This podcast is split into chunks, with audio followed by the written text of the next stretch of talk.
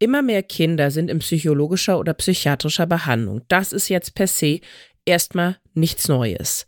Aber schaut man sich die Zahlen der Antipsychotika, die verordnet werden und die gar nicht unbedingt für Kinder und Jugendliche zugelassen sind, genauer an, dann ist hier auch ein deutlicher Anstieg zu verzeichnen.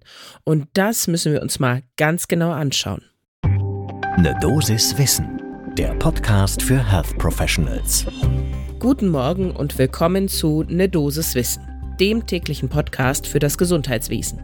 Eine Dosis Wissen gibt's immer werktags ab 6 in der Früh in kompakten 10 Minuten. Mein Name ist Laura Weisenburger, ich bin Ärztin und wissenschaftliche Redakteurin bei der Apothekenumschau und heute ist Dienstag, der 23. Januar.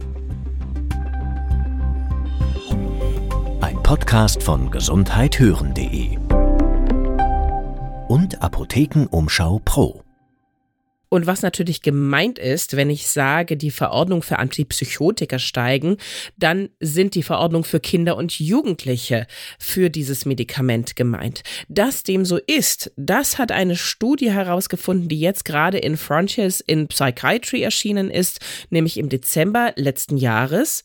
Und natürlich haben wir uns darüber auch mit einem Experten unterhalten. Heute mit Marcel Romanos. Er ist Facharzt für Kinder- und Jugendpsychiatrie und Direktor der Klinik und Poliklinik für Kinder- und Jugendpsychiatrie, Psychosomatik und Psychotherapie am Uniklinikum Würzburg. Kein leichtes Thema. Ihr wisst, was es da braucht. Ganz klar. Kaffee. Holt euch die erste Tasse des Tages und dann legen wir los. Und wie immer starten wir mit ein bisschen Hintergrundzahlen und Fakten. Wie schon angedeutet, hatte ich eben gerade schon gesagt, die, ja, die Diagnose und Behandlung von psychiatrischen Störungen hat zugenommen bei Kindern und Jugendlichen in den letzten Jahren, Jahrzehnten. Also es ist eine relativ neue Entwicklung. Insbesondere tatsächlich bei weiblichen Jugendlichen haben Probleme wie Ängste oder Depression zugenommen. Und natürlich geht das auch mit einem erhöhten Gebrauch, einer erhöhten Verschreibung von Psychopharmaka einher. Natürlich bedeuten mehr Ängste und Depressionen auch mehr Verordnungen von eben zum Beispiel Antidepressiva. Das heißt, das ist jetzt nicht weiter verwunderlich. Aber Antipsychotika werden ja eigentlich zur Behandlung von Störungen wie Schizophrenie, bipolare Störungen und so weiter eingesetzt. Und die haben eigentlich bei Kindern jetzt erstmal nicht so wahnsinnig viel zu suchen. Allerdings werden sie zunehmend eingesetzt bei der Behandlung von ADHS, Depressionen, Unruhe, Erregung und Angstzuständen und auch Schlafstörungen. Und das häufig off-label. Und das ist ganz klar eine problematische Entwicklung, auch wenn es da vielleicht eventuell Rechtfertigungen für gibt. Dazu kommen wir später noch, denn Nebenwirkungen und Langzeitwirkungen von Antipsychotika-Einsatz, gerade bei so jungen Patientinnen und Patienten, die sind eben einfach mal noch fast gar nicht beziehungsweise nur sehr, sehr wenig erforscht. Stattdessen haben wir aber eigentlich eher Hinweise darauf, dass zum Beispiel das Risiko für die Entwicklung von Typ-2-Diabetes steigt, für kardiovaskuläre Ereignisse und sogar für einen unerwarteten Tod. Und jetzt kommen also die Zahlen aus dieser Studie aus Frontiers in Psychiatry. Gemacht hat das ein deutsches Team um den Kinder- und Jugendpsychiater und Versorgungsforscher Christian Bachmann von der Universitätsklinik in Ulm. Und es bezieht sich natürlich auch ganz konkret auf Deutschland, diese ganzen Zahlen. Was genau hat das Team gemacht? Die haben eine Beobachtungsstudie durchgeführt mit einer Querschnittsanalyse von den Jahren 2011 bis 2020, also durchaus eine längere Zeit, und haben für diese Jahre bundesweit alle ambulanten Leistungsdaten aller gesetzlichen Krankenversicherungen ausgewertet. Da sind unter anderem natürlich drin alle ambulanten Verordnungen und Diagnosen, die GKV-Versicherte bekommen haben, die mindestens einmal pro Jahr bei einem Vertragsarzt waren. Und so kamen Daten von mehr als 12 Millionen Kindern und Jugendlichen zusammen in jedem Kalenderjahr. Und dann hat das Team natürlich geguckt, okay, was wurde diagnostiziert und was wurde verordnet und von 2011 bis 2020 stieg die Gesamtprävalenz des Antipsychotika-Gebrauchs bei Kindern und Jugendlichen um mehr als 15 Prozent. Also eine ordentliche Zahl, ein ordentlicher Satz. Und das Team hat jetzt auch noch nach Geschlechtern ausgewertet. Da fällt nämlich sofort auf, bei Jungen war der Antipsychotika-Gebrauch stabil über diese neun Jahre hinweg. Bei Mädchen hingegen gab es einen Anstieg um mehr als die Hälfte. Und da fiel vor allen Dingen auf, dass Quetiapin, also ein atypisches Neuroleptikum, besonders häufig mehr verordnet wurde. Was nicht klar wurde in der Untersuchung ist, worauf genau dieser Anstieg jetzt zurückzuführen war. Es gibt die Vermutung, natürlich, wie immer in der Forschung, stellt man dann auch gleich eben eine Vermutung dazu auf. Vielleicht lag es an der zunehmenden Belastung durch psychische Störungen, natürlich ein mangelnder Zugang zu Psychotherapien. Das haben wir hier schon häufig genug thematisiert.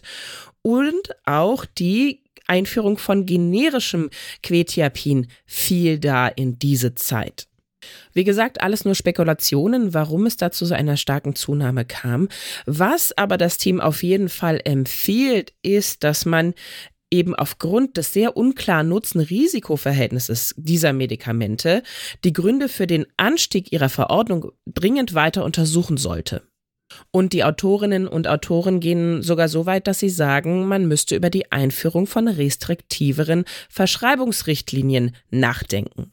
Was hält unser Experte Marcel Romanos von dieser ganzen Sache? Er sagte, die Studie ist natürlich wertvoll, weil sie die Verschreibung von Antipsychotika bei Kindern und Jugendlichen untersucht, die zum großen Teil auf Label verschrieben werden, beziehungsweise manchmal auch verschrieben werden müssen.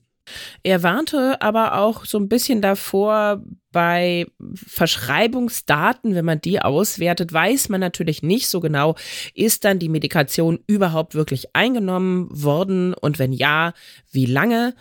Seine Einschätzung dazu war, die wahren Einnahmen liegen immer ein wenig niedriger. Aber er sieht es durchaus sehr bedenklich an, dass eben die relative Zunahme da so da war. Er sagte, das zeigt vor allen Dingen, dass die Verschreibenden unter einem höheren Druck standen, Hilfe zu leisten. Insgesamt ist es wahrscheinlich, meinte er, dass der höhere Leidensdruck bei den Patientinnen und Patienten zu den höheren Verschreibungen geführt hat. Grundsätzlich betonte er aber, sieht er den Off-Label-Einsatz sehr kritisch. Wir liegen zwar im europäischen Vergleich nicht hoch, meinte er, aber der Off-Label-Einsatz sollte auf wenige individuelle Heilversuche begrenzt bleiben. Andererseits dürfen auch Kindern und Jugendlichen natürlich nicht notwendige medikamentöse Behandlung vorenthalten bleiben. Man kann also zusammenfassen, die Studie und die Zahlen zeigen im Grunde genommen das nochmal deutlicher, was wir eigentlich schon seit einiger Zeit wissen, nämlich psychiatrische Erkrankungen nehmen bei Kindern und Jugendlichen zu, beziehungsweise sie werden wahrscheinlich einfach besser erkannt und diagnostiziert. Daraus ergibt sich natürlich ein erhöhter Bedarf an Therapien, sowohl direkt psychologisch-psychiatrische Gesprächstherapien, aber natürlich auch medikamentös. Und je schlechter die direkte Versorgung mit Therapieplätzen ist, desto eher wird dann eben zu Mitteln gegriffen, die da nicht so wirklich geeignet sind. Und wenn ihr mal eine Frage habt, die nicht ganz so kompliziert und tiefgreifend ist, wie jetzt der Einsatz von Antipsychotika bei Kindern und Jugendlichen, dann habe ich einen neuen Podcast-Tipp für euch. Wir haben neu herausgebracht Gesundheit hören, das Lexikon. Da lassen sich super leicht und super schnell Begriffe nachschlagen wie Harnwegsinfekte, Acetylsalicylsäure, Einsatz, posttraumatische Belastungsstörung und noch viele, viele mehr. Und dann bekommt ihr in kompakten vier bis fünf Minuten das super gut erklärt. Hört doch da mal rein und lasst uns sehr gerne ein Follow da. Ein Podcast von gesundheithören.de und Apothekenumschau Pro.